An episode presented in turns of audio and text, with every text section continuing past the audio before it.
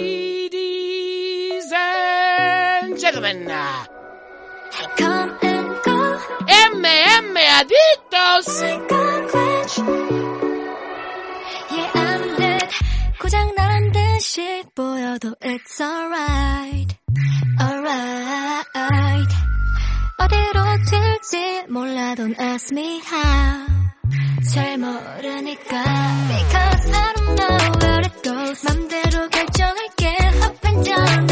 Muy buenas a todos, bienvenidos a una nueva edición de MM Adictos, hoy en formato esencial, hoy disponible para que todo el mundo pueda disfrutar de un breve resumen de lo que ocurrió el pasado sábado en el evento que vimos en UFC París, en el primer evento de UFC en Francia. Como bien sabéis, las MMA se legalizaron en Francia hace un año, un par de añitos, y ya se empezaban a realizar eventos de manera regular. Ares FC es una de las empresas que está bien situada allí en, en Francia, que bueno, es de Fernán López, MMA Factory, es Cyril Gané, en su momento Francis Engano y otros muchos luchadores que participaron en este evento de, de UFC París, son de, de ese equipo. Y es de lo que vamos a hablar hoy. Mm, resumen, por ser esencial. Vamos a leer los resultados, vamos a comentar co-main event y main event porque son los combates más importantes. Normalmente solamente haríamos el main event, pero el co-main event es especialmente importante y por eso hay que dedicarle unos cuantos minutos también a ese combate. Antes de empezar, dejadme que os recuerde que estamos ya en la semana de la celebración de MMA Castileón 4.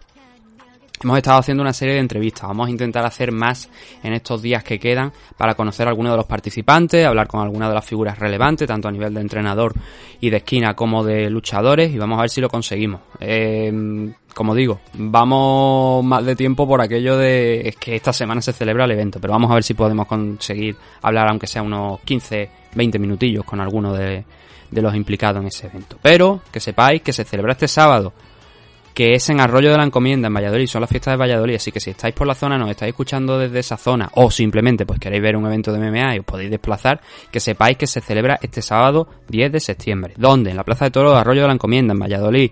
Las entradas están a 20 euros ahora mismo, 25 euros en, en taquilla. Hay varios puntos de venta. Os recomiendo que mm, directamente le escribáis a Oscar Panadero, y le pregunté primero por esos puntos de venta, pero también los Caballeros de Oc es un, evidentemente un punto de venta y a ver si os puede reservar una entrada y, y comprarla allí o ya, como digo, pues 5 euros en el día de, del evento, son 25 euros solamente, ¿vale? Pero eso, es un evento interesante, son 14 combates eh, amateurs, eh, es una cara enteramente, pero eh, está bastante bien porque tiene luchadores de todos los clubes importantes de España. Como habéis visto, hemos entrevistado ya a gente de los Caballeros de Oc, TNC Girona, eh, Climen Club, por supuesto, de, Valencia, que tienen 5 o 6 participantes, creo. Pero el otro día tuve en la entrevista, que os recomiendo que le echéis un vistacillo en YouTube, el canal es MMA TV, tuve a 5 de los 6. Uno de los chavales no pudo estar, pero son seis participantes. Es el club que más aporta, a, junto con obviamente los Caballeros de Oc, a ese evento. Pero también hay gente del Sutemi, hay gente que viene del Tibe, del gimnasio donde entrena Joel Álvarez, así que es muy variado. Hay varios también, varios luchadores también de la zona del norte, no solamente del Tibe, sino también hay más de Santander, creo que me parece que venía un par de ellos, así que ya digo, creo que está bastante interesante y que os recomiendo que, que si podéis asistir, que asistáis. Es bueno también para apoyar la, las MMA nacionales. Eh, luego nuestro otro patrocinador, Dragon Z, DragonZ.es, la comunidad creada por Nacho Serapio, con más de 100 cursos ya de multitud de artes marciales, deporte de contacto, entrenamiento físico, entrenamiento con armas tradicionales de artes marciales y mucho más.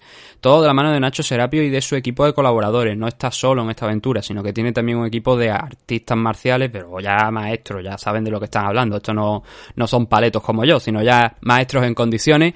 Y todo ello por 14 euros al mes, incluyendo la revista en vuestra casa, la Dragon Magazine, y también el acceso a todo el archivo de, en formato digital de la revista, de la Dragon Magazine, pero además también tiene otra serie de ventajas, que son 15% de descuento en productos que adquiráis en la tienda de, que está en la página web y otra serie de cosillas más. Si sois competidores, pues tenéis un 50% de descuento en la inscripción de eventos que estén organizados por, por Dragons y otras cositas que, bueno, eso ya lo podéis encontrar en la página web.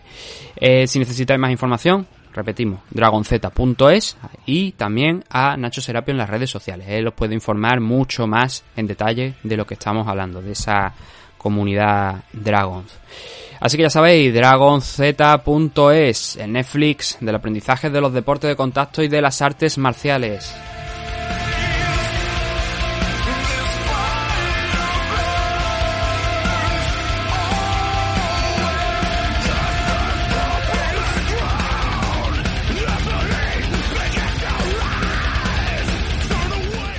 Vamos a hablar ya, por tanto, de este UFC París, primer evento en Francia de UFC, de su historia, desde que se legalizaran las artes marciales mixtas en Francia.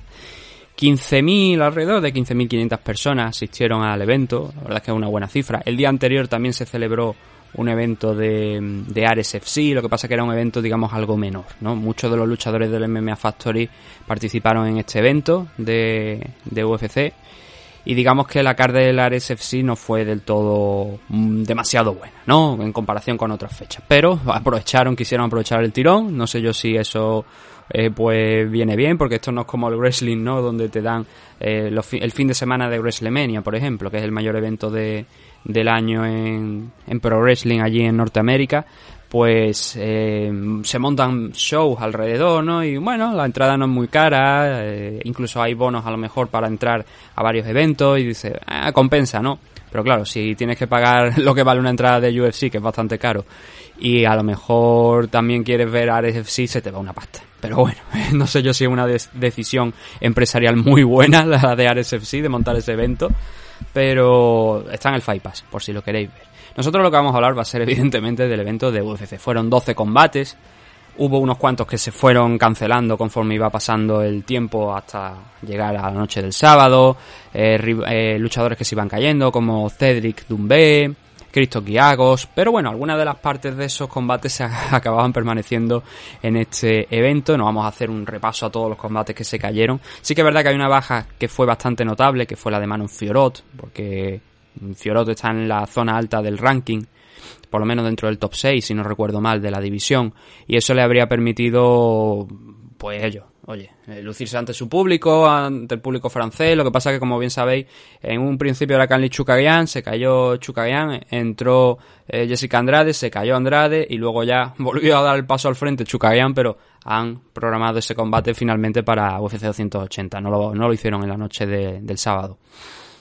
Así que vamos a ir leyendo resultados con tranquilidad y cuando lleguemos a la main card, pues sobre todo con el main event y el main event, pues no pararemos mucho más. En el primero de los combates, Stephanie Egger, precisamente una de esas luchadoras que también llegaba aquí en, short notice con poquita preparación para, el combate, derrotó a Eileen Pérez, a la, luchadora argentina que estaba haciendo su debut aquí en UFC y la derrotó por sumisión, por un rear naked choke. No fue una mala actuación de Eileen Pérez, la verdad. Como carta de presentación estuvo bastante bien, pero la derrota al final sí que cuenta, ¿no?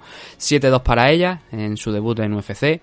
Eh, Stephanie Egger sube a un 8-3. Era un combate de 145 libras. Egger normalmente pelean 135, pero por aquello de haber cogido el combate para salvar el debut de Dailin Pérez, entre comillas, pues se subió una categoría para que todo cuadrase.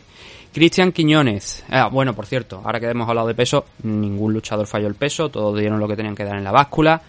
Taito Ibasa dio 266, Cyril Gane se fue hasta la 247, así que no hubo problemas de peso para nadie. Siguiendo con lo que estábamos hablando. En este caso sí que encontramos la victoria de un luchador hispanohablante, en este caso el mexicano Cristian Quiñones, que estaba haciendo también su debut en UFC, él había participado en un Contender Series, noqueó a Jalid Taja en una parada algo temprana por parte del árbitro, pero bueno, le sirvió para la victoria del mexicano por, por KO en el primer asalto, por TKO, a los 3 minutos 15 segundos del primer round en 135, división Bantamweight, 17-3 para Cristian Quiñones, 13-5 para Jalid Taja, que puede muy probablemente este ser su último combate dentro de UFC porque acumula ya una racha de derrotas. Solamente ganó, ha ganado dos combates en los últimos seis que, bueno, los últimos seis, los seis que creo que lleva disputado, estoy hablando de memoria ahora mismo. Y mm, una de esas victorias se cambió unos contes encima porque falló un test antidopaje. Así que parece que este podría ser el adiós de Taja a UFC. Benoit Saint-Denis, el primero de los franceses, derrotando a Gabriel Miranda, rival de circunstancias también, porque iba a enfrentarse San Denis a Cristo Guiagos, pero la lesión del norteamericano provocó que tuviese que entrar Gabriel Miranda para esta pelea y San Denis consiguió derrotarle en el segundo asalto. Algo eh, distinto a lo que normalmente estoy acostumbrado. Por ejemplo, en su último combate en UFC, su segunda fecha, derrotó a, no recuerdo el nombre del rival ahora mismo, pero lo, lo derrotó por sumisión que es lo habitual ¿no? de Benoit Saint-Denis, pero en este caso Miranda pues intentó llevar esa estrategia, así que Saint-Denis decidió mantener la pelea arriba cuando podía y finalmente noquearlo en el segundo asalto tras haberlo sentado dos veces adicionales en el primero. Así que Saint-Denis sube a un 10-1, sigue sumando victorias, su segunda victoria dentro de, UFC, Gabriel Miranda se queda con un 16-6, era su primer combate aquí dentro de la compañía no lo hizo mal tampoco el primer asalto, pero al final le hicieron daño de ese primer round y al final eso se, se tradujo ¿no? en la victoria de Benoit Saint-Denis a los 16 segundos del segundo asalto. Más cositas por aquí. Tenemos a Fares en 155 libras también. Estos tres combates de los que estamos hablando, el anterior y el siguiente también, junto con este, son en 155 libras. División Lightweight. Fares otro luchador francés, eh, consiguiendo la primera victoria por decisión de, de no hubo tampoco una gran barbaridad, creo que me parece 50-50, sí, a ojo. 50%, 50%, quiero decir, de finalizaciones y de y de y de decisiones y en este caso Faresian derrotó a Figlak a, Michal Figlak que estaba haciendo su combate de debut aquí en UFC un luchador en Cage Warrior que llegaba totalmente invicto pero que claro, también había cogido ese combate con muy poquita antelación. Así que Figla acabó cayendo, disputando lo que no fue tampoco un muy mal combate, pero la decisión se fue para Farecian por un doble 30-27 y un 29-28. Cian sigue subiendo, otro 13-4 para él, Mijal Figla cae a un 8-1. Y nos vamos al siguiente en el que Minikelvin Gastelum, Nasra Hak Paras, consiguió la victoria por una decisión unánime frente a John McDessie, el veterano John McDessie, que yo creo que ya está más cerca del retiro que, de otra cosa, pero que desde luego sigue todavía dando buenas muestras del talento que tiene. McDessie perdió este combate por un doble 30-27 y un 29-28. Japará estuvo bien midiendo la distancia, em, haciendo daño a, a cada vez que el canadiense intentaba avanzar. Gran parte de la estrategia de McDessie se centró en low kicks, así que eh, mm, si, eso corta el movimiento de Nasra, hubiese cortado el movimiento de Nasra muy bien, pero es que no lo hizo, ¿no? Entonces eso cayó un poco en saco roto. Además, Nasra Hamparas consiguió sentarlo en el segundo asalto. Por sentarlo me refiero a, conseguir un knockdown sobre John McDessie. Se levantó muy rápido McDessie, pero es un movimiento especialmente relevante, ¿no? Entonces esa victoria por decisión, la verdad es que no se la quita nada, nadie a, a Nasrat, que asciende a un 14-5 que venía de perder dos combates consecutivos contra Dan Hooker y Bobby Green, así que necesitaba esta victoria y finalmente pues la ha conseguido. ¿no? John McDessie se queda con un 18-8 y en el último combate de la card preliminar teníamos el debut de Abus Magomedov contra Dustin Stolfus. Magomedov iba a enfrentar en este combate a Mahmoud Muradov, pero al final, lesión de Muradov, obviamente, tuvo que entrar Dustin, eh, digo, eh, obviamente por aquello de casi todos los luchadores normalmente se caen por, por una lesión, y, entró Dustin Stolfus, que venía con una buena victoria en su último combate frente a Dwight Grant, pero que aquí cayó a los 19 segundos de empezar el combate. Una front kick de Magomedov hizo que de los cimientos, la base de Dustin Stolfus temblase y a partir de ahí pues se avanzó sobre él con estos unos cuantos puñetazos más y solamente en 19 segundos Magomedov consiguió noquear a Dustin Stolfus. Eh, Magomedov, por cerrar, porque como es el último combate de la car preliminar, vamos a dar alguna, algunos datos, ya que hemos leído muy pronto el resultado, porque son solamente 19 segundos, no vamos a añadir más. A ver, es un luchador que llegó a la final del torneo de PFL en 2018. No ganó la final, pero llegó a, esa final. Y es un buen luchador. Lo que pasa que debería haber debutado el año pasado en UFC, tenía ya el contrato firmado, pero eh, por diversas lesiones el debut se ha ido retrasando, bien de sus rivales, bien de él, y al final ha tenido que esperar a este 2022, ya en la última parte de 2022, para poder debutar. Pero esto es lo que se espera de él. Quizás no en tan poco tiempo, solamente 19 segundos, pero es un luchador que mm, tiene muchísimas finalizaciones en su récord y que ya ha estado al mejor nivel. No en UFC, no en Bellator, ¿vale? Pero sí PFL, el llegar a la final es, uh, es bastante notable, ¿no? Sí que es verdad que en aquel entonces, en el 2018, la división de eh, PFL tampoco era tan fuerte como lo, lo es hoy día, pero había que llegar a esa final, ¿no? Es un luchador que nació en Dagestán, pero que tiene el pasaporte alemán y que lo que estamos hablando. Solamente 19 segundos les eh, necesitó para eh, derrotar a Dustin Stolfus. 25-4-1 de récord para Abus Magomedov.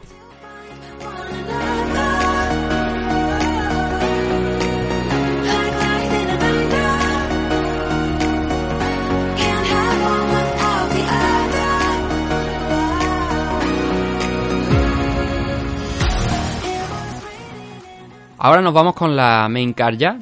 Son los últimos seis combates que nos quedan por hablar en el día de hoy.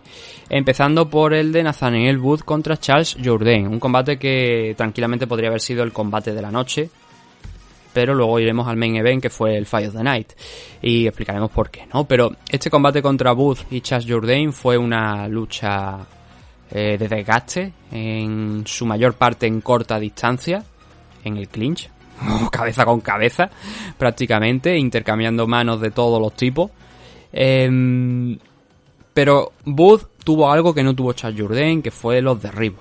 No derribos poderosos, no derribos fuertes, pero por ejemplo, primer y segundo asalto sí que consiguió unos pequeños derribos que le permitieron controlar sobre todo a Jourdain en el suelo, no hacer daño, pero sí controlarle. Y luego también en el tercer asalto vimos esos típicos takedown barridos, mejor dicho, que podemos encontrar en Muay Thai, aprovechando el clinch, ¿no? La cercanía. Estaban cerca y cuando estaban intercambiando golpes, de repente, pues Wood intentaba controlar la parte superior del tronco de Charles Jourdain brevemente para barrer con su pierna por fuera y derribar a Charles Jourdain. Claro, esos takedown pues llegaban, pero no servían para nada porque Jourdain se levantaba al instante. Eran trips pues, un poco eventuales, ¿no? Sin mucha acción detrás de, de esos derribos, ¿no? Pero eh, esa quizás es la nota eh, que les diferencia, ¿no? El punto que les diferenció en- a uno y otro en, el- en este combate. Y creo que eso es lo que le dio la victoria a Booth. ¿Cómo? Por una decisión unánime, por un doble 30-27 y un 29-28. Y Charles Jourdain, pues sumando una nueva derrota, en este caso contra Nathaniel Wood, venía de una derrota también contra Shane Burgos hace cuestión de unos meses, 13-6-1 para Charles Jourdain, mientras que Nathaniel Wood aquí en eh, 145, que fue cuando donde se celebró este combate, eh, sigue sumando. Eh, venció a Julian Rosa en el último enfrentamiento. Ahora ha conseguido derrotar también a Charles Jourdain. Así que bueno, no, perdón, a Julian Rosa, no, a Charles Rosa. Lo de Rosa sí que lo tenía claro en la mente, pero lo de no, eh, Charles Rosa.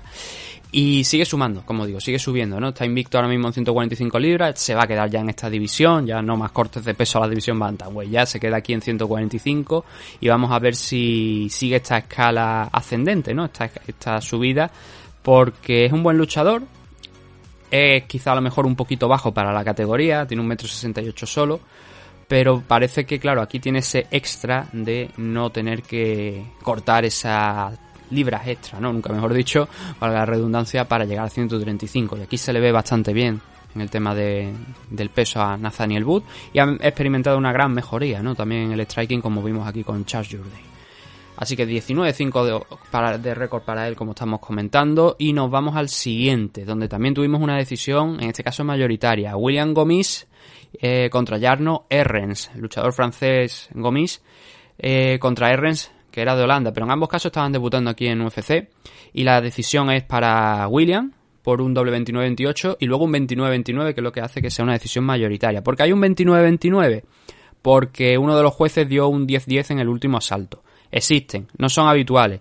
Eh, ¿Es justo en este combate dar un 10-10 en el tercer asalto? Creo que no. El William Gomis lo hizo bastante bien en el primero y en el segundo para con muy poquito, simplemente con un takedown, eh, conseguir controlar a Jarno R en el suelo y no complicarse demasiado la vida. Que en el segundo casi se la complica porque le conectaron una mano que hizo que temblara un poquillo, pero la reacción de Gomis fue muy buena, consiguiendo derribar a Errens, consiguiendo trabajar, ponerlo también contra la jaula, así que lo hizo bastante bien para recuperarse y para controlar el, el combate en ese segundo salto a pesar de los problemas. Sumado al primero, pues ya hace esa decisión del 29-28 que estamos hablando.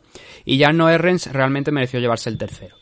Es por eso el 29-28, porque cuando Gomis consiguió derribarle y parecía que otra vez iba a ser una un asalto parecido a, los dos primeros. Erren le sorprendió con un triángulo, que convirtió en un triángulo mezclado con un armbar, pero al final Gomi sacó la cabeza. Pero esa acción relevante, sumado a que tampoco pasó mucho en los momentos anteriores ni posteriores a esa sumisión, es lo que da ese 29-28, pero en contra de Jarno Errens. El holandés debutaba aquí en UFC, se queda con un 13-4, William Gomis hace lo propio, eh, también era un combate de debut, pero consigue la victoria, 11-2 de récord para él en 145 libras, división featherweight.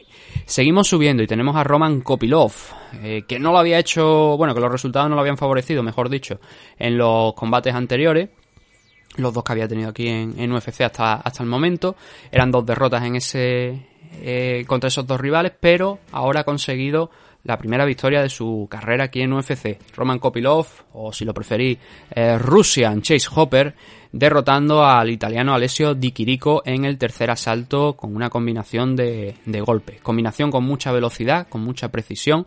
Kopilov en el primer y segundo asalto, especialmente en el primero, estuvo más preciso, controlando el centro de la jaula, expulsando hacia el exterior Mm, pegándolo casi a la pared al italiano, pero Alessio en el segundo intentó cambiar lo, que fue el ritmo del combate, presionarle mucho más, estuvo encajando bastantes middle kicks importantes, duras, que hizo que tuviera que bajar también un poquito la defensa para proteger el hígado, por cierto, no lo he comentado hasta este punto, pero en todos los combates de esta main card tuvimos un zurdo contra un diestro, incluso Cyril Gané, que no es zurdo propiamente dicho, pero que sí que lo hemos visto, es más un un tipo que hace switch, ¿no? Que, es switcher, que va cambiando la guardia eh, de diestro a, zurdo constantemente, pero que normalmente inicia como diestro, ¿no? Pues en todos los combates vimos un zurdo contra un diestro al final y, y este combate, pues como digo, no fue excepción, ¿no? El, ¿Qué es lo que pasa? Que Kopilov era el zurdo y entonces iba enganchando esas patadas al hígado de Alessio Di Chirico. Eso iba provocando que el italiano tuviese que bajar el brazo un poquito para protegerlo, ¿no? No lo aprovechó Kopilov, pero bueno, eh, sí que lo aprovechó de otra manera, con las manos, ¿no? En el tercer asalto fueron muy a saco, fueron a meterse en el pocket el uno y el otro, muy muy cerquita, no al estilo de Nathaniel Bu contra Charles Jourdain, pero sí que había una diferencia bastante corta de distancia entre ambos e iban golpeando sin parar. El problema es que el volumen de Kopilov era mayor, ¿no? Entonces conectó una mano Kopilov, creo que fue, me parece, con la izquierda, que hizo que... No, con la derecha, con la derecha, perdón. Hizo ahí que Alessio Di Chirico pues temblase un poquillo, tuviese que retroceder, siguió golpeando Kopilov, que como digo, eh, a nivel de velocidad y de frecuencia y de volumen estuvo genial y eso fue un poquito lo que provocó que Alessio Di Chirico pues recibiera 3-4 golpes, bajara la guardia ya porque estaba un poquillo aturdido y, intentando quitarse de en medio. Y ahí fue ya cuando Kopilov enganchó los otros golpes restantes para dejarlo boca abajo, no completamente cao, pero sí que obviamente o sea, estaba consciente de Di Chirico, pero estaba aturdido y, y de esa manera pues finalizó el combate, ¿no? Eh, boca abajo, culo arriba, que dijo Israel Adesanya contra Derek Branson cuando estaban los dos que se encontraron en un, en un bar o en un restaurante de, allí de, no sé si fue en Las Vegas, no sé dónde fue, pero fue, fue la frase que le dijo Israel Adesanya a, a Derek Branson, cuando todavía Adesanya no era campeón. Creo que no era campeón en aquel momento, me parece que no, que no era campeón. Así que Roman Kopilov consigue su primera victoria en el UFC, 9-2 en la división middleweight por eh, TKO en el tercer asalto frente a Alessio Di Chirico con un 13-7. La verdad es que Di Chirico solamente ha derrotado a Joaquín Buckley en los últimos combates, creo que de los últimos seis me parece que son, si no recuerdo mal, ¿eh? porque esto lo estuve comentando ayer en el programa para los Original, creo que son cinco derrotas y una victoria en los últimos seis combates. Y hombre, llama la atención que permanezca aquí en UFC, pero como al final de la rueda de prensa del evento dijeron que quieren ir a Italia, pues a lo mejor le permiten seguir aquí o de momento lo cortan y después lo llaman, porque obviamente si quieres ir a Italia tienes que contar con luchadores italianos y Alessio Di Chirico creo que es un luchador que, hombre, últimamente no va demasiado bien, ¿no? Pero muchas de esas derrotas que tiene las ha sufrido por decisión, así que bueno, aunque pierda, por lo menos el, sabes que es duro, ¿no? Lo que pasa que sí que es verdad que en, en estos últimos combates, en los dos últimos, sí que lo han noqueado. Así que bueno, hay que encontrar el punto medio. Nasurdin Imavov. El, de hecho, creo que Imavov es el primero de los ranqueados. Destacar derrotando a Joaquín Buckley por decisión unánime. Una decisión bastante trabajada. Este combate era la división middleweight. Imavov estaba en eh, la posición número 12 del ranking. No creo que vaya a dar un salto después de esta victoria, sinceramente. Pero bueno, ¿cómo ocurrió esta victoria? Eh, en decisión, como decimos, unánime, un doble 29-28 y un 30-27, y el 29-28 realmente debería ser lo más ajustado, ¿no? Debería ser lo más lógico. Y Mabov estuvo peleando bien desde la distancia, con una stand de karate, peleando por fuera, eh, retrocediendo bien eh, cuando Buckley intentaba avanzar. La verdad es que estuvieron los dos moviéndose, desplazándose muy bien alrededor de, la jaula, pero le costaba a Buckley el alcanzarle por la altura que tenía, ¿no? La estatura de, de y Mabov. Entonces hizo lo que pudo, eh, forzó en alguna situación del segundo. El primer asalto, ese fue el más gris para Joaquín Buckley porque no consiguió adaptarse a Imavov. Pero en el segundo asalto sí que consiguió conectar un par de manos, obligaron a Imavov a tener que derribar a Joaquín Buckley o al menos a controlarle en el suelo. En el tercer asalto, que fue el más abierto, porque los dos primeros fueron claramente para Imavov, pero en el tercero fue la cosa un poquito más abierta, porque Imavov se vino un poco abajo, Joaquín Buckley empezó a lanzar hooks a diestro y siniestro intentando alcanzar la cabeza de, de Imavov y por presión, por número de golpe, no especialmente tampoco para hacerle mucho daño, pero sí que hubo un par de ocasiones ahí donde Imavov tuvo que subir la guardia porque si no le hubieran arrancado la cabeza, pues el tercer asalto se podría decir que fue para Joaquín Buckley, pero claro, necesitaba finalizar y no lo consiguió. Por lo tanto, la victoria por decisión fue para Imavov, ¿no? Que suma y sigue, 12-3 de récord ahora mismo para él, combate que era importante, para Imavov, sin ninguna duda. Era un combate de esos de los que no te puedes permitir perder. Aquí estábamos hablando de otro luchador de, del MMA Factory. Son tres victorias consecutivas para él. Ian Heisnick, Edmund Sabasian, ahora Joaquín Buckley. Buckley. A ver, Sabasian creo que cuando se enfrentó Imavov con él, creo que todavía estaba rankeado. Ahora ya Sabasian, si no me falla la memoria, no debería estar dentro del top 15.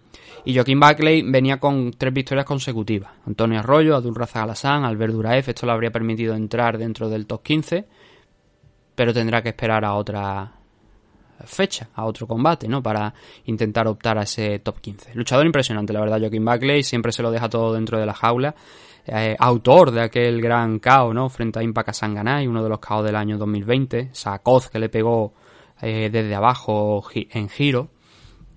Y bueno, ahora se queda con ese récord que estamos hablando de 15-5, ¿no? 12-3 para Imabov. Nos vamos al Comen Event de la noche.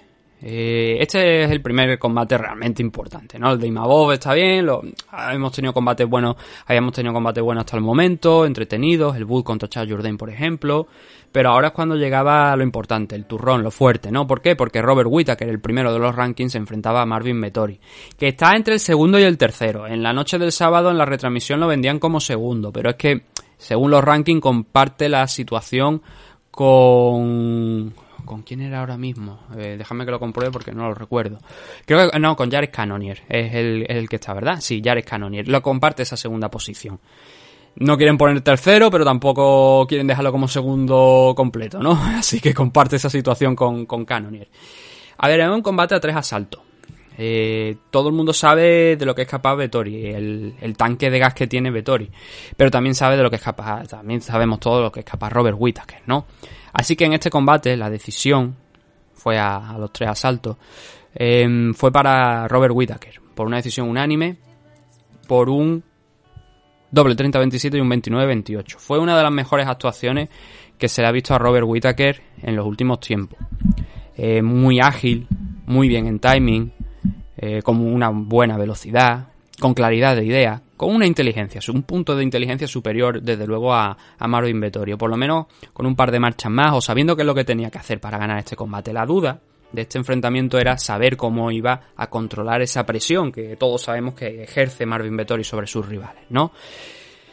Y lo hizo a la perfección, hizo algo parecido, una estrategia parecida a la de Israel Adesanya, stick and move, pega, mueve, pega, mueve, ¿no? Y sigue moviéndote alrededor de la jaula sin que te pueda llegar a encerrar. Nuevamente teníamos a un zurdo contra un diestro. Vettori es el zurdo, fue, fue eh, bueno, es, es zurdo. Iba a decir fue el zurdo, ¿no? Pero es, zurdo. Y Robert Whittaker es el luchador diestro. Entonces, ¿qué forma tenía? Porque hubo diferentes cosas a destacar dentro del combate, ¿vale? Nos, tenemos lecturas, digamos así, a, importantes generales, mejor dicho, pero luego hay cositas, ¿no? Porque cada salto fue tiene sus detallitos de Robert Whittaker. Por ejemplo, en el primero. El primero es en el que Marvin Vettori ejerce esa presión. Y va a buscarle, tiene el centro. Robert Whittaker no tiene en principio problemas porque eso esté ocurriendo. Pero cuando Vettori intentaba apretar el gatillo, cuando intentaba golpear o intentaba poner a Whittaker lo suficientemente cerca de la jaula para intentar entrar y, y buscar los takedowns, eso no ocurría ¿Por qué? Porque Whitaker, lo que os he dicho, el stick and move, ¿no? Pero él sacaba la izquierda, golpeaba con el hook con, con la izquierda cuando veía que Vettori intentaba avanzar, una forma parecida a la de, por ejemplo, Amanda Nunes contra Juliana Peña, ¿no? O sea, ese es check hook cuando quiere entrar Vettori y golpea. Y eso hace que Vettori, pues claro, vea su movimiento interrumpido por ese golpe, porque ya tiene algo de lo que preocuparse. Y en ese momento en el que le golpea, Whitaker ya está desplazándose, ya se está moviendo. Por lo que Vettori tiene que volver a reiniciar todas las acciones que había estado haciendo hasta ese momento con ese objetivo, de pegar a Whitaker contra la pared de la jaula. Y eso lo fue repitiendo a lo largo del primer asalto. De vez en cuando sacaba a la derecha también Whitaker, pero era menos habitual, ¿no? Porque estaba ganando bien con el jab y con el check hook, entonces no necesitaba hacer mucho más Whitaker para ir sacando de ritmo a Vettori, que es la clave, sacarlo de ritmo. Incluso en la segunda mitad del asalto, Vettori fue cediendo poquito a poco el centro. Y eso permitió a Whitaker pues envalentonarse un poquillo más, soltar eh, alguna high kick, utilizar un poquito más la derecha, porque ya él podía avanzar y intentar pisar por fuera para clavarle la derecha, pero sobre todo el detalle del timing, ¿no? El, cómo elegía el momento adecuado, cómo estaba peleando bien a la contra, la velocidad que le permitía entrar y salir prácticamente sin que Vettori le diera tiempo a racionar. Y ese primer asalto claramente va a parar para Robert Whittaker.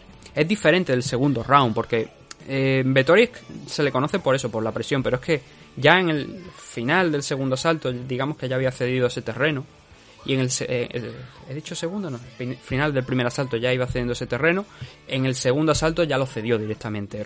Whitaker se colocó en el centro y Vettori claro eso son malas noticias para él porque ya no está ejerciendo la presión y ya está fuera de lo que es su elemento no su su conjunto de habilidades que requieren de eso, requieren de presionar, de una carga de trabajo enorme. Es un, tiene una gran capacidad de trabajo Marvin Vettori. El problema es que le falta esa técnica. Quizá que, sí que tienen luchadores como Robert Whittaker o como Israel Adesanya, ¿no? Em, por eso, pues, muy malas noticias para Vettori el no tener el centro. Y Whittaker ahí siguió con esa tarea que había hecho al final del primer asalto, se animó mucho más a conectar golpes en avance, conectó una high kick que hizo daño a, a Vettori, que es así, la del primer asalto no, pero esa high kick que le conectó con la derecha sí que le hizo daño a Vettori porque tuvo que retroceder. No es que fuera un knockdown, no es que Vettori tuviera que subir la guardia y estuviese en modo supervivencia, pero sí que lo notó. Ese golpe sí que hizo retroceder unos cuantos pasos de más a, a Vettori. Así que gran parte de este segundo asalto se desarrolló en el centro, gracias a, yo creo, lo que había, lo que había hecho en el asalto anterior, en la segunda parte, de Robert Whittaker. Por lo tanto, Vettori solo le quedaba finalizar el, combate en el tercer asalto si quería conseguir la victoria. Eran 10-9 clarísimos para Robert Whittaker.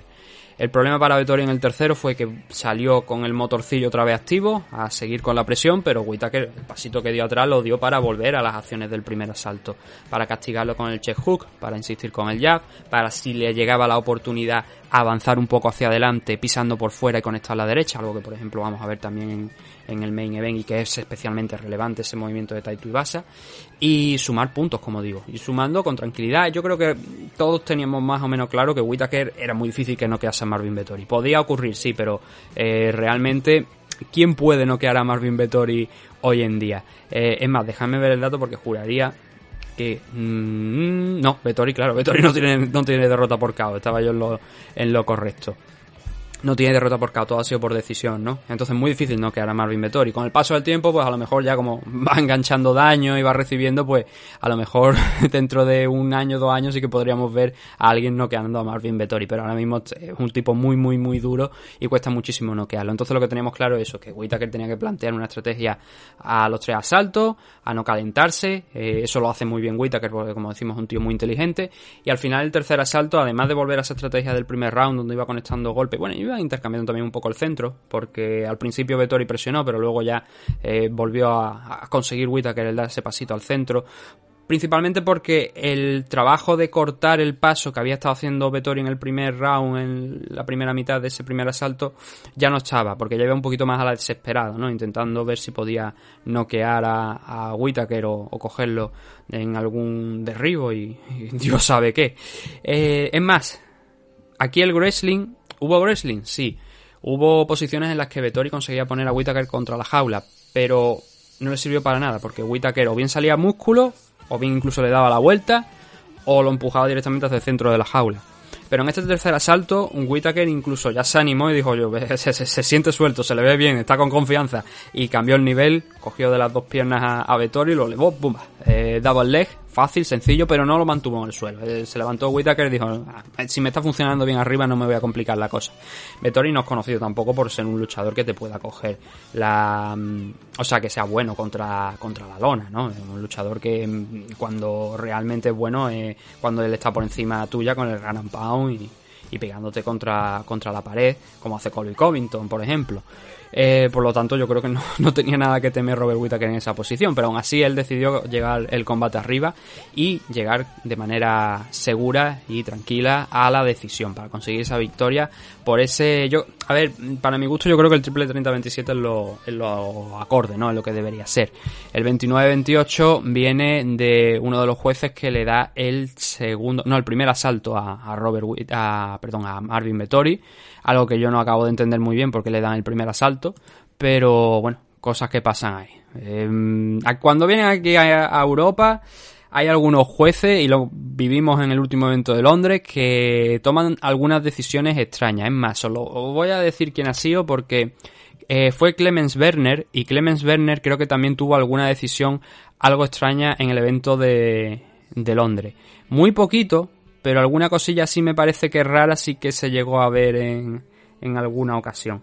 El caso es que, bueno, por fortuna para todos, no pasó, no, no, hubo problemas ninguno con la decisión, la ganó Robert Whittaker, y Whittaker ahora ha dicho que, mm, incluyendo al campeón, él es el hombre más peligroso de la división, y yo eh, coincido en que junto con, no incluyendo, o sea, no que esté por encima de Israel Adesanya, sino junto con Israel Adesanya está claro que esto es una rivalidad al estilo mm, Davison Figueiredo contra Brandon Moreno. El problema es que Whittaker no ha conseguido derrotar a Adesanya, mientras que Moreno y Figueiredo sí que tienen una victoria cada uno, ¿no? Es ahí donde está el problema. Porque, claro, un tercer enfrentamiento contra Adesanya, claro que tiene que llegar tarde o temprano. Porque no pueden negárselo a Whittaker si sigue ganando. Si es el primer contender y sigue ganando, tienes que dárselo. Tras esta victoria contra Marvin Vettori, ¿es el momento adecuado? Mm, no, yo creo que no. El problema es que tampoco le quedan muchos combates a Whittaker aquí, porque ha derrotado a Jared Cannonier, ha derrotado, tengo por aquí por delante los, los rankings, ha derrotado ahora a Marvin Vettori, Derek Branson está el cuarto, Derek Branson también lo ha derrotado, pero Derek Branson sería más a lo mejor un rival ahora mismo para eh. Y luego Pereira se va a enfrentar contra Desania. Entonces, fuera de ese top 5 de la división, te puedes encontrar contra Borrachiña, contra, contra Paulo Costa, que no es un luchador al que se haya enfrentado Robert Whittaker, que puede ser a lo mejor el, el elegido, pero claro, ya no estamos yendo a la sexta posición, ¿no? Para justificar un title shot, creo que tiene que pelear como mínimo una vez más. Y si ese nombre es borrachiña, pues mira, yo creo que es un combate que se puede dar. Pero que creo que también que es un combate que el Whittaker con la inteligencia que tiene puede, puede conseguir la victoria sin ningún tipo de duda. Vettori cae a un... Bueno, en el caso de Robert Whittaker se queda con un 24-6. Eh, solamente ha perdido un combate en la división dos combates en la división middleweight que han sido contra el mismo hombre, contra Israel Adesanya. Y luego Marvin Vettori se queda con un 18-5-1. Él tiene aquí dos derrotas en los últimos tiempos contra Desania, ahora contra Whitaker. Poquitos hombres han sido capaces de derrotar a este chico, al italiano, dentro de, UFC. Israel Adesanya en primer lugar, que ese yo creo que fue el punto de inflexión para él, porque a partir de ahí empezó a ganar combate cinco seguidos hasta tener esa oportunidad nuevamente contra Adesanya. Y no lo hace mal, pero es un luchador que necesita progresar y necesita evolucionar y no solamente puede basarse en sus capacidades de trabajo para derrotar a sus rivales, necesita desarrollar mucho más el striking, mucho más la técnica, una evolución, ¿no? Que veamos una evolución, esa es la clave para, para Marvin Vettori. En el último de los combates tuvimos una victoria por KO en el tercer asalto de Cyril Gané, derrotando a Taito Ibasa, primero de los rankings contra el tercero de los rankings. Taito Ibasa Mm, es de esos luchadores que cuando te lo ves en, esa posición y cuando lo ves combatir, dice, eh, si no noquea a sus rivales, tú sabes que este tipo difícilmente va a conseguir una victoria por, por decisión, porque es un luchador que se cansa bastante y necesita mm, ya a este máximo nivel algo más. Reserva de cardio, pero también algo más de técnica, no puede encomendarse solamente a la derecha. Aún así, estuvo a punto de no quedar a Cyril Gané en este combate. Nunca nadie había sentado en UFC a Cyril Gané. Nunca nadie le había conseguido hacer un knockdown, ni siquiera Francis Engano. Pero Taito Ibasa sí que lo consiguió el sábado. Eh, Cyril Ganés, con solamente un cambio, un ajuste en su juego, ya desactivó un poquito a Taito Ibasa. ¿Cómo? El cambio de la guardia. Pasó de diestro a zurdo a los pocos segundos de ver que era lo más aceptable. Y digamos que eso ya mató un poquito las esperanzas de Taito Ibasa. ¿Por qué? Porque en el caso de Cyril estamos hablando de un luchador que es muy alto, que tiene un alcance de más de 2 metros y en el caso de Taito Ibasa no está ni siquiera cerca de los 2 metros, está a 1 metro 90, ¿no? Por lo tanto es muy complicado para Taito Ibasa el alcanzar con esa derecha a Cyril Gané mientras él esté de zurdo. Eso digamos que fue el power move, el movimiento relevante de Cyril Gané. Luego vinieron otras cosas, ¿no? Pero fue la mejor decisión que tomó. Hay un vídeo incluso de él en backstage, que bueno, esto, este cambio de guardia tampoco es extraño, ¿vale? Para, para Cyril Gané, pero hay un, un vídeo de, en el backstage, calentando con, con Fernán, que está haciendo eso, ¿no? Ya peleando como zurdo y tal. O sea, se ve que estaba preparado. Y es una decisión, como digo, pues mm, inteligente, muy, muy inteligente por parte de Cyril y que desmontó casi por completo Taito Ibasa. ¿Por qué? Porque, claro, es lo que digo.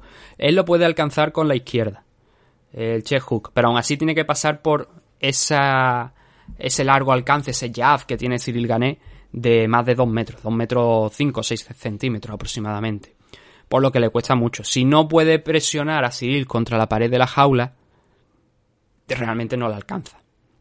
Y Cyril eso fue lo que estuvo haciendo en el primer asalto, mantener ahí una distancia con Tai Tuivasa, Tuivasa intentando avanzar, pero costándole el conseguir entrar realmente, porque cuando intentaba avanzar, Cyril lo que hacía es, bueno, pues me voy moviendo derecha a izquierda, voy moviéndome hacia los lados y voy saliendo de esta posición para no complicarme, ¿no? Eh, entonces le costó muchísimo a Taito Ibasa en el primer asalto. Y Cyril a base de jab, a base de meter alguna low kick, también esa pierna izquierda utilizándola muy probablemente que en el segundo asalto jugó un papel pero que al tener esa pierna izquierda retrasada podía soltar una high kick y con el background de Muay Thai que tiene Cyril Gané pues intentar buscar el caos frente a Taito Ibasa eran varias armas, ¿no? La que tenía sobre la mesa, pero sobre todo el alcance influyendo muchísimo. Así que ese primer asalto se fue para Cyril Gané sin ningún tipo de discusión. En el segundo, seguíamos de la misma manera. Seguía Cyril controlando bien el combate sin ningún tipo de problema. Hasta que llegó esa acción de Taito Ibasa, ¿no? Donde mete la izquierda, la mano delantera, pisa por fuera. Ya con esa izquierda, digamos que ha desestabilizado un poquito a Cyril Gané porque ya lo ha obligado a cubrirse y a, echarse hacia atrás. Y al pisar por fuera con su pierna izquierda, lo que hace Taito Ibasa es cerrar esa distancia, que era lo que él llevaba buscando desde el inicio. Antes de esta acción había estado cambiando de guardia él también, pero claro, vio que no tenía la misma destreza que Cyril Gane como zurdo y dijo, vamos a, mantenernos en lo que nos tenemos que mantener, en lo que sabemos hacer. Entonces, con ese pisotón que dio por fuera, con ese pasito que da por fuera de, de Cyril Gane, cierra esa distancia y entonces cuando conecta con la derecha poderosa sobre el francés y lo tumba, consigue el knockdown, pero se levanta muy rápido. Cyril intenta batallar con él, el suelo de Cyril también es muy bueno, pero en este caso no llegaron a estar realmente en el suelo. Taito Ibasa, de hecho, ahí amagó con un poquito de mantenerle la cabeza, dice, a ver si, si cojo aquí una especie de guillotina o de suerte de algo, y no, pero al final volvió al golpeo. Los momentos posteriores fueron no de pánico por parte de Cyril porque se le veía tranquilo, aguantando bien, no, se le veía especialmente dañado, pero claro, tenía que tener cuidado porque otra mano a lo mejor sí que le hubiese eh, noqueado. Y eso fue lo que intentó Taito Ibasa, ir de frente, pero se encontró con una gran middle kick de Cyril Gané, esa pierna izquierda que hemos mencionado antes, pues se la encontró en el hígado. Eso le hizo retroceder a Taito Ibasa Cyril se valentonó, fue a por él, entró en lo que realmente Taito Ibasa quería, que era el caos, el desorden, ¿no? El que se perdiese un poquito la técnica, porque eso le beneficia a él por la pegada que tiene. Y empezó a clavar algunos rodillazos al cuerpo, tú ibas pasando algunos problemas, pero cuando mejor estaba Cyril en, eso, en esas combinaciones fue cuando se encontró otro garrotazo con la izquierda, en esta ocasión de Taito Ibasa, que le hizo pensar, oye, vamos a relajarnos, vamos a tranquilizarnos porque este tío todavía también está muy vivo, ¿no? a mí me ha hecho daño a él, yo le he hecho daño a él, pero sigue estando vivo. Y con eso llegábamos al final de, ese asalto.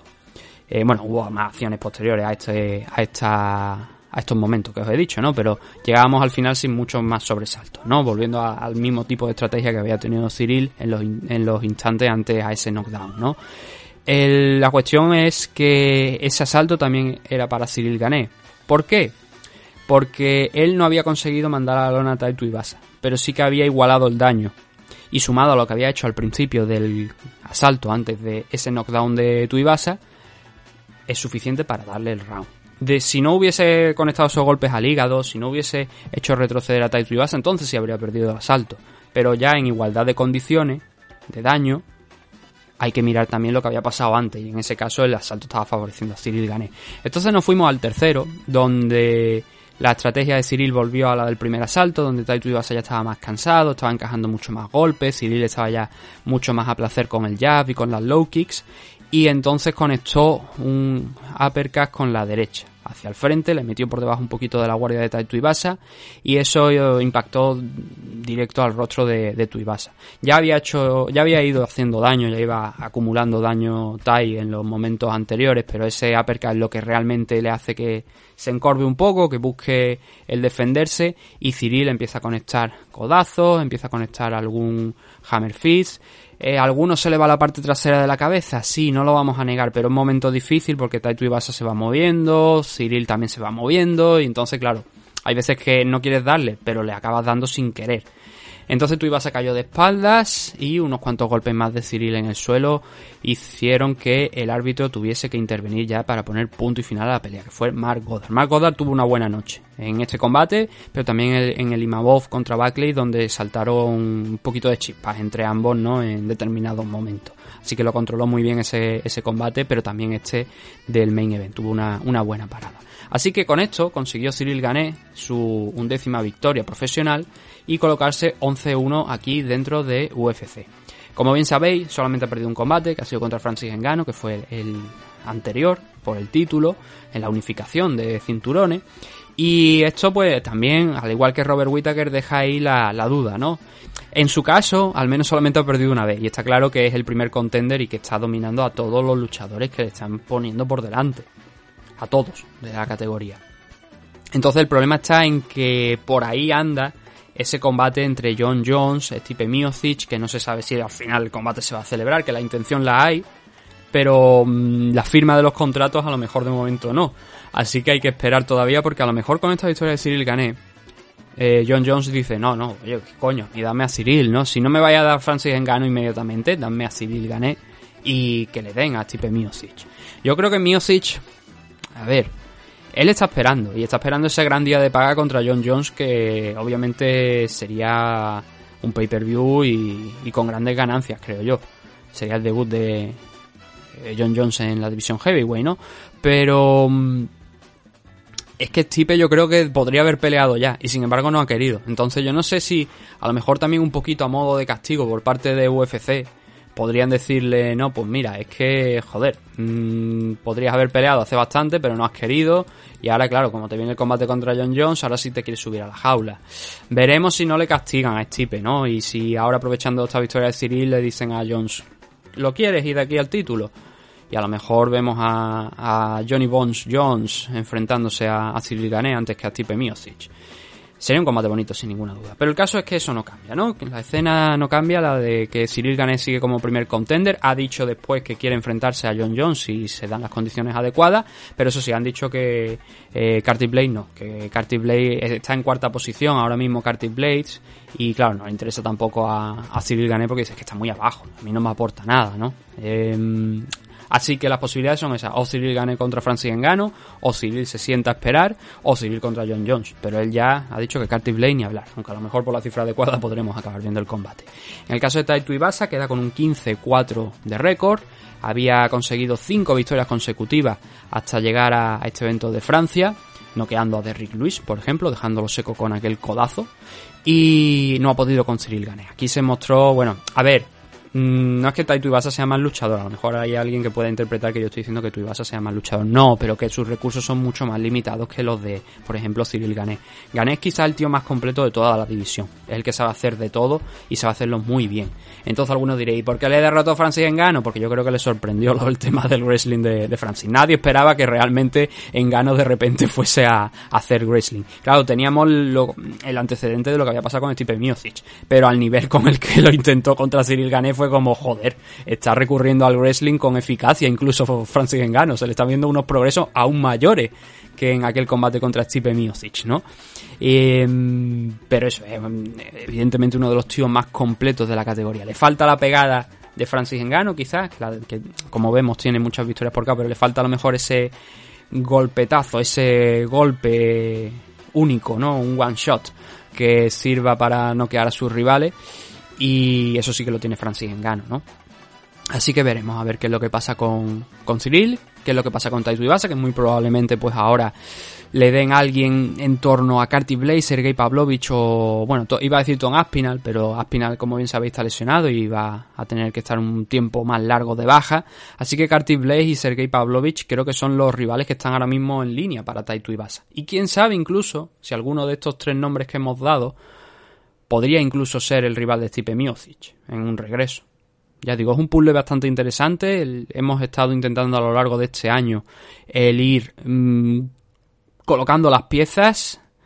La victoria de Don Aspinal quizás contra Carty Blaze en, en Londres habría ayudado a limpiar un poquito más la, división o incluso a, bueno, no a limpiarla, sino a complicarla, realmente habría sido complicarla un poquito más. Lo que pasa que, claro, bueno, una victoria de Tom Aspinall, una victoria de Carty Blaze. Al final ganó Blaze por, por el tema de la lesión. No se pudo ver un combate realmente. Así que eso, las puertas para tu Ibasa están bastante más abiertas, pero siempre mirando hacia abajo. Y hay que ver qué es lo que puede pasar. Esto no, yo no voy a jugar a ser pitonizo aquí ni adivino porque hay cosas bastante complicadas. Puedo dar posibilidades, pero oye, quién sabe, ¿no? Qué es lo que podemos tener dentro de un tiempo. Así que lo vamos a dejar aquí pero no sin antes hablar de lo que tenemos por delante, pero primero de los bonos de la noche. Eh, Benoit Saint-Denis, Performance of the Night, 50.000 dólares para él, al igual que para Bus Magomedov, ambos por esas victorias por KO. Y en el caso de Cyril Gané contra Taito Ibasa se llevaron el Fire of the Night. ¿Por qué? Lo que hablábamos antes, ¿no? ¿Por qué no Booth contra Jourdain? ¿Por qué gané contra Tuibasa? Por ese enorme segundo asalto que fue un asalto de ida y vuelta, ¿no? Nadie nunca había conseguido poner en tantos problemas a Cyril Gané en el striking. Y, al final consiguió derrotar, hacer ese comeback, volver en el segundo asalto y luego finalizarlo en el tercero. Así que por eso fue merecedor de ese Fire of the Night. Así que de esta manera ponemos punto y final a lo que fue el estreno de UFC en Francia. Y luego tenemos que decir que el siguiente evento es el de la semana que viene, bueno, ya el de esta semana, que es UFC 279, que tiene ese Hanzachi Mae contra Nate Diaz, tiene el regreso también a la división welter de Tony Ferguson para enfrentarse al chino Jindian Lee, Kevin Holland contra Daniel Rodríguez, pero fuera de eso, a ver, tampoco tiene muchas más cosas. Tenemos a Irene Aldana, tenemos a Johnny Walker contra John Cutelaba. Son combates que algunos de ellos pueden ser atractivos, pero que realmente tampoco tienen mucha historia detrás o que vayan a ser eh, combates importantes para eh, definir contenders o cómo se va a desarrollar una categoría. Es más, el Hanzachi Mae contra Nate Diaz, a ver, si Hanza gana, mm, simplemente pues se mueve un poquito más cerquita del título eh, de la división Welter, ¿no? Pero como todos sabemos, lo normal es que Leon Edward vuelva a defender el título contra Kamaru Usman, ¿no? Pero bueno, ahí se pondría Hanzachi Mae ya ahí a la espera, o a lo mejor incluso está como reserva si Usman no puede optar a ese cinturón. Pero realmente una victoria contra Nate aporta poco, ¿no? Sabemos que Nate está ya de salida, que probablemente este sea el último contrato, o sea, el último contrato, el último combate de Nate dentro de UFC, porque no se espera que le renueven, o no, mejor dicho, no se espera que él quiera renovar, porque ya lo ha dejado en varias ocasiones entrever que, bueno, lo ha dicho abiertamente que estaba pidiendo incluso esta liberación, ¿no? Así que la derrota de Nate es probable que, ocurra y que por tanto no lo volvamos a ver dentro de, de UFC. Además, ha pedido, esto es noticia de anoche, ha pedido la licencia para ejercer de promotor, para montar una promotora. Así que se está metiendo, que no es que vaya a abandonar ya las MMA, que vaya a dejar de pelear, pero que está metiéndose también en ese campo de las promociones, ¿no? Para montar eventos. Así que las puertas de Nate pues tienen varias salidas, ¿no? La salida de UFC a su vez pues tiene varios destinos. No solamente a nivel de pelear, sino a nivel también de, de eso, de lo que estamos viendo, ¿no? Empresarial, ¿no? De, montar eventos de, de, MMA. Así que nosotros ahora sí, ya después de estos pequeños apuntes, lo vamos a dejar por hoy. Programa larguito, yo había, me habría gustado que hubiese sido menos, pero bueno, si queréis más, ya sabéis, está el MMA Adictos Original, la suscripción vale un euro con 49 y os da acceso también no solamente a esos programas eh, de análisis más en profundidad de la car preliminar y de toda esta main car, sino también a todas las previas todos los audios de las previas y todas las cositas que hagamos así en exclusiva para oyentes de Evox Premium y de Evox Plus. Repito, un euro con 49, sin compromiso de permanencia ninguno. Nada más. No, porque, y porque no lo puedo poner a un euro, porque no me deja Evox. Así que nada, muchas gracias a todos por habernos escuchado. Suscribiros al canal de YouTube si queréis estar al tanto de las entrevistas que vamos a hacer en MM Adictos TV. Repito, MM Adictos TV es el canal de YouTube. Y volveremos aquí dentro de unos días con más MMA del bueno, del malo también. ¿Sabéis que a Zuluciño lo han noqueado el otro día en ANC en Rusia? Sigue peleando Zuluciño, ya con su edad. Y lo noquearon, lo dejaron seco. Pero bueno, esa es otra historia que contaremos en algún momento. Así que nada, un saludo a todos, gracias por habernos escuchado. Nos vemos dentro de poco con más MM Adictos. Hasta pronto.